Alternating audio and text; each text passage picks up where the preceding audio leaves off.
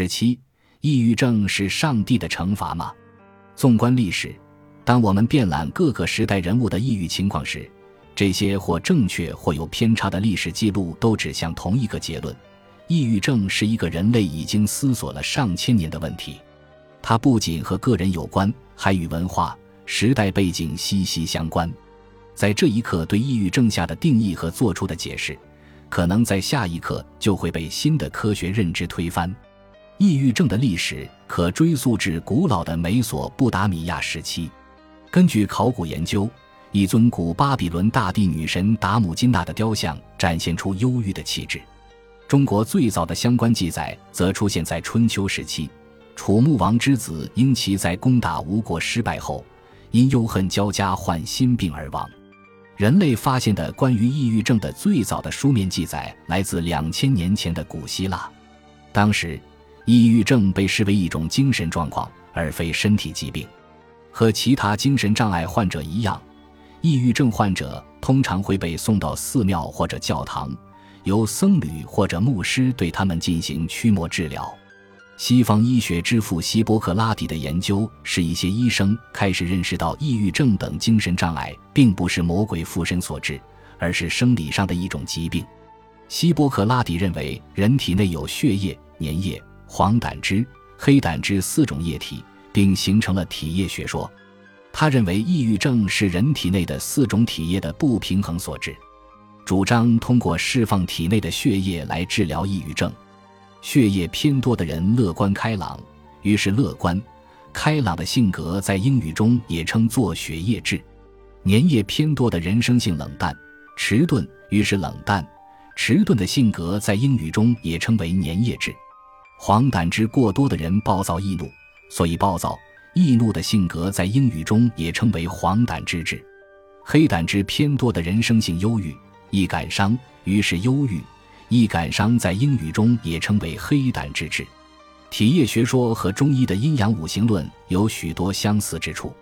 传统西医的基本理论是四体液说，分别对应冷、热、湿、干这四种本质。中医则主张世间万物由气、火、水、土四种元素组成，四体液与四本质是构成宏观宇宙的四元素的反应。他们认为，若体液平衡，人就能保持健康。若体液失调，人就会生病。在过去的很长一段时间内，抑郁症的治疗大多是通过挨饿、放血、殴打等手段。直到八百年左右，一名波斯医生首次提出抑郁症可能是由大脑的相关疾病引起的，并开始使用早期行为疗法做治疗。值得注意的是，事实奖励理论就是在这个时期出现的。但这种通过奖励机制改变行为的疗法，直到一千年后的巴甫洛夫条件反射实验才被证明是科学有效的。在中世纪的欧洲，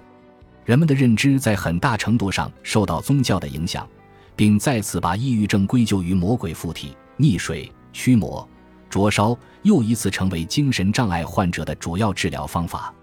在当时的疯人院中，管制、抽打成为常见的管理手段。但也有医生开始重新探究精神障碍的致病原因，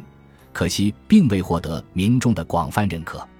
一六二一年，一本名为《忧郁的解剖》的书描述了抑郁症的社会原因和心理原因。该书作者罗伯特·伯顿认为，抑郁症主要是由不良的环境因素所致，并提出了运动、旅行、吃泻药、放血、听音乐等治疗抑郁症的方法。中世纪时期的人们将抑郁症道德化，而文艺复兴时期的人们则将其浪漫化。亚里士多德说，在哲学、诗歌、艺术和政治方面出类拔萃的天才都有忧郁的特质。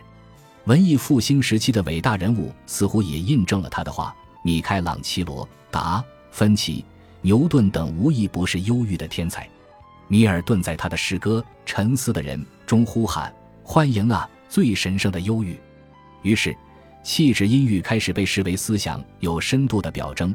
脆弱的性格则被看成是拥有深邃的心灵所需付出的代价。就这样，抑郁症迎来了它的高光时期。抑郁症被戴上了各种光环，并被视为创造力的象征。抑郁代表着深刻、复杂，甚至天赋。这类观念席卷了整个欧洲，于是上流社会流行起这样的状态：满脸愁容、沉默寡言、一头乱发的躺在沙发上，双眼凝视地面或窗外，几个小时一动不动。他甚至已经融入了文化，在舞台上各种情绪异常的角色中有所体现。其中最著名的莫过于莎士比亚戏剧中的哈姆雷特。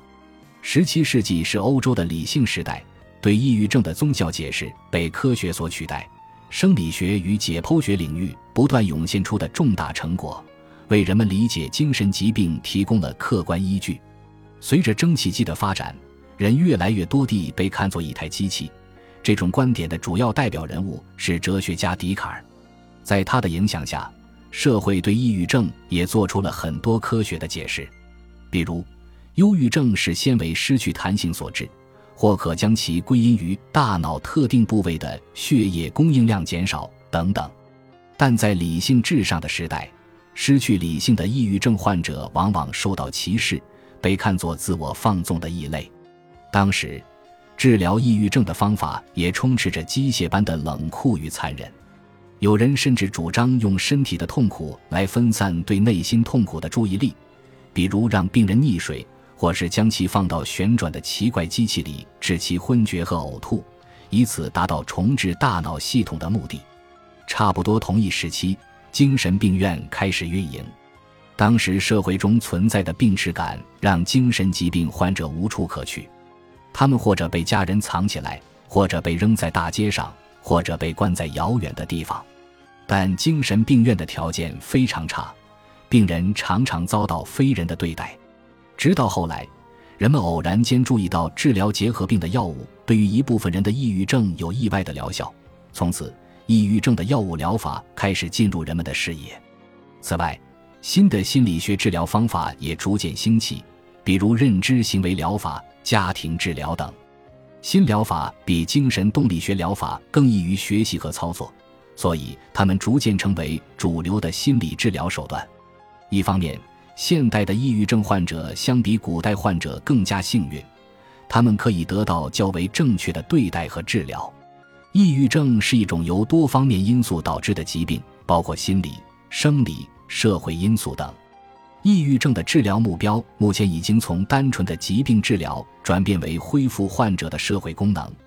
治疗方法也从单一的药物治疗或者心理治疗转变为整体而全面的治疗，而且。社会对抑郁症患者的接纳程度也越来越高。另一方面，世界卫生组织的调查数据显示，全球有超过三亿人患有抑郁症，这个数据与每年平均八十五万的自杀人数有着紧密的联系。抑郁症也是导致人类残疾的第三大疾病，预计二零三零年它将成为全球负担第一的疾病。数千年来，在不同时期文化的影响下。人们对抑郁症的认知经历了从荒谬到崇高、从罪恶到时尚的变化，至今仍在不断变化。人类认识自身的过程绝非一蹴而就，从古至今，我们对抑郁症的探索与斗争，也反映了社会、思想、科学、文化的发展与变迁。精神疾病就像一面映照现实与社会问题的棱镜，每一幅印象都具有鲜明的时代特征。人类也将在探索内心和世界的路上继续前行。